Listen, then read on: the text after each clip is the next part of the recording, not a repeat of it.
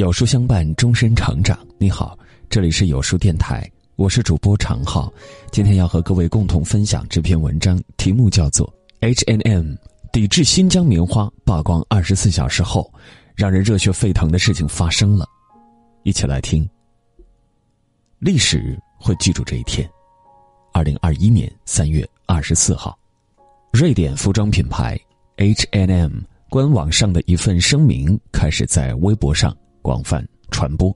这则发表于去年十月的声明称，根据民间社会组织的报告和媒体的报道，认为新疆维吾尔自治区存在强迫劳动和宗教歧视。H&M 集团表示，不再与位于新疆的任何服装制造工厂合作，也不从该地区采购产品和原材料。这是什么骚操作呢？我国每年棉花产量缺口约为一百八十五万吨，需进口两百万吨棉花，棉花自己都不够用，大张旗鼓的抵制新疆棉花，未免太自不量力。声明中提到的民间社会组织其实叫 BCI，中文名为“更好的棉花倡议”。BCI 的前身是世界野生动物基金会，美国开发署和瑞士基金是它的金主。作为棉花产业的非政府组织，BCI 没有技术与产能，却通过吸收会员和发放证书大肆敛财。有专业人士啊一针见血地指出，他不过是此前特朗普棉花禁令的工具人。这哪里是什么人权问题？不过是贸易战的一部分。两千年开始，中国成为世界第一棉花生产国。去年，美国时任总统特朗普宣布对新疆的棉花实施禁令，BCI 站出来跟风，参与其中。作为 BCI 组织中的成员，H&M 迅速发表了抵制和造谣新疆棉花的声明。然而，用冠冕堂皇的理由行卑鄙之事，一边抵制新疆产品，一边又想赚中国人的钱。H N M 这一波碰瓷与造谣，是不是太不要脸、太痴心妄想？消息传出，中国人怒了。演员黄轩、宋茜第一时间发表声明，终止和 H N M 的合作。天猫、京东、拼多多多家电商平台马上下架了 H N M 的品牌产品。小米、华为、vivo。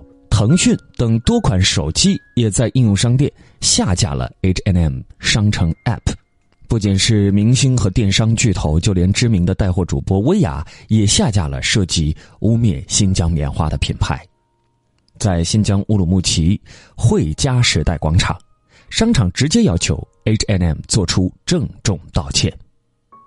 有网友发现，中国知名运动鞋品牌安踏也是 BCI 成员之一。昨天晚上，安踏发表声明，正在启动相关程序退出该组织。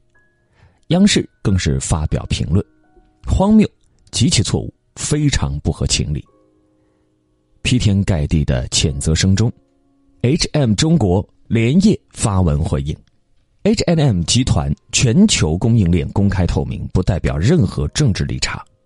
但这一纸回应没有平息沸沸扬扬的争议，反而招来更多指责与愤怒。一声虚伪的道歉已经哄不好中国人了，声称遵循国际市场准则，实则吃中国的饭砸中国的锅，当面一套背后一套，毫无企业社会责任。你敢把中国人的情感不当一回事儿，就别怪中国人把你弄垮。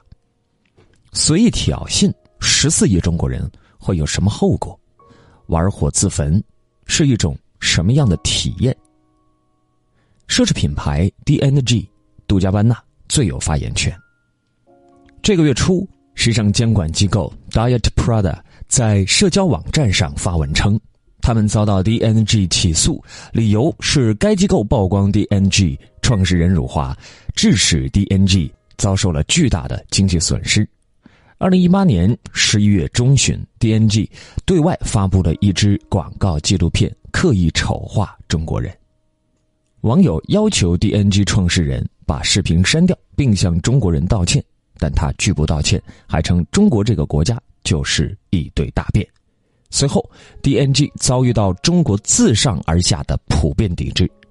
虽然 DNG 创始人随后解释这些话不是自己说的，是被盗号了，但一切已经无济于事。这场挑衅的最终的结果是 DNG 在中国付出惨痛的代价。上海大秀被临时取消，一天之内 DNG 损失高达十亿。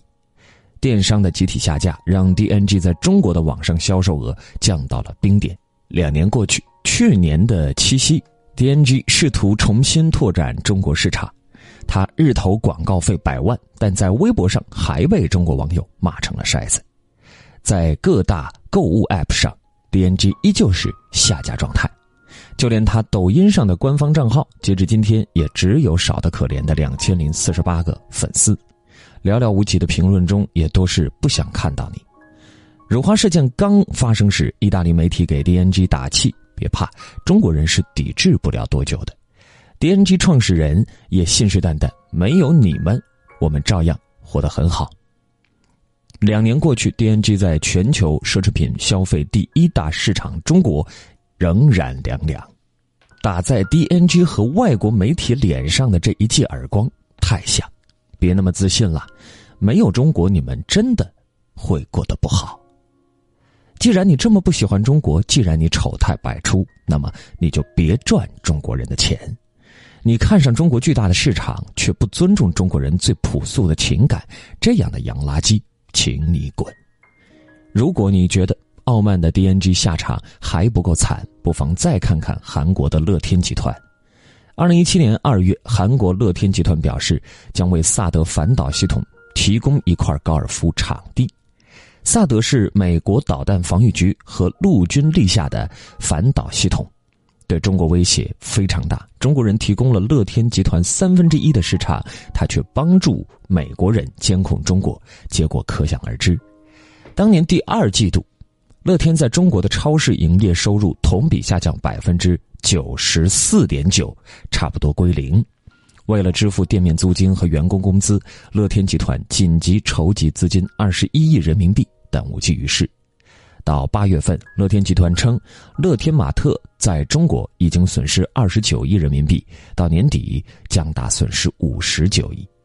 但中国人没有让他熬到年底，不到两个月时间，因为中国人的抵制，乐天集团就关闭了在华九十九家门店的八十七家店，抵制还在继续。乐天玛特最后的十二家中国门店不得不全部关闭，不是转让，不是出售，而是。无人接手，只能灰溜溜的关掉。继出售超市业务后，随后乐天被迫再次出售百货业务，全部撤出中国零售市场。风雨飘摇中，乐天集团会长辛东斌罕见的接受采访，他说：“他热爱中国，中国是祖先的故土，希望继续在中国开展业务。然而，一切为时已晚。”可悲的是，失去了中国市场，乐天也没换来韩国的政治认同。韩国前总统朴槿惠下台后，乐天集团因受贿垄断，创始人家族一家五口被判刑或重罚。你总以为中国人好欺负，总想把中国人踩在脚下，然而世界还是那个世界，但中国早已不是当年的中国，以前的你。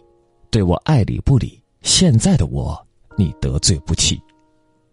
外交部新闻发言人华春莹在谈到西方国家时，喜欢用到一个词“误判中国”。时至今日，这个世界对中国还有太多的误解和误判，他们以为把握住核心技术就能卡住中国的脖子，殊不知中国人也能迎难而上。他们以为发动一场贸易战就能把中国打趴。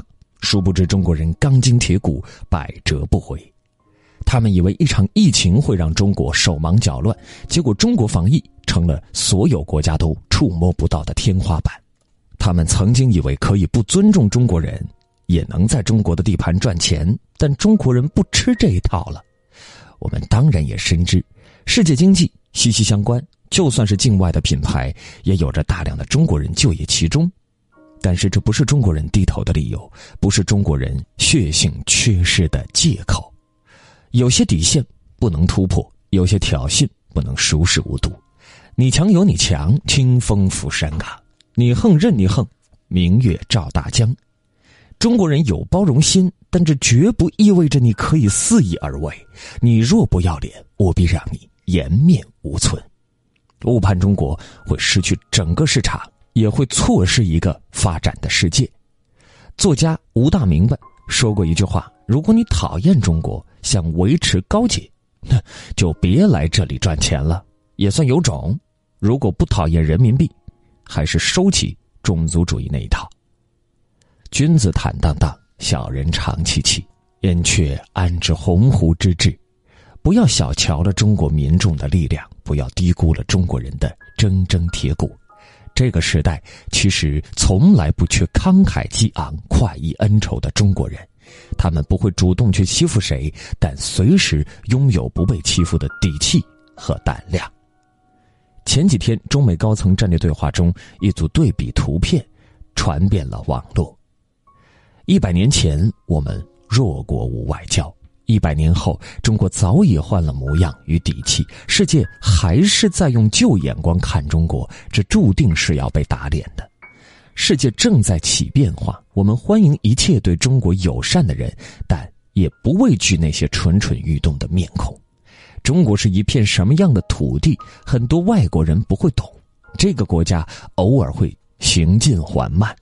但从来不会沉睡，热血始终涌动在心头。这个国家仍然不完美，但它一直在坚定往前走。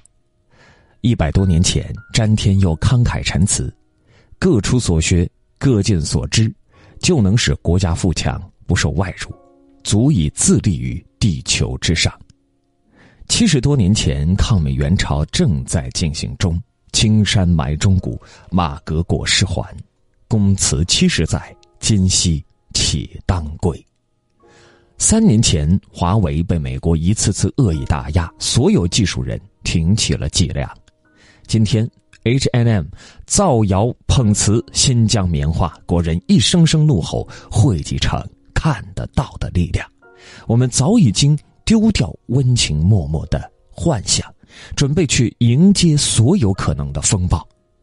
大国崛起从来都是虎狼测试，荆棘遍地，需要无畏而行。一个正在向上走的民族不需要同情，他一直在埋头苦干，为民请命。吾辈一直在自强。所有心怀不轨的人，请记住，不要轻易挑衅中国，不要顶着高大上的名称去做着宵小之事。因为你挑衅的会是十四亿人，是热血和力量。十年引兵，热血不凉；千载安世，一灯即明。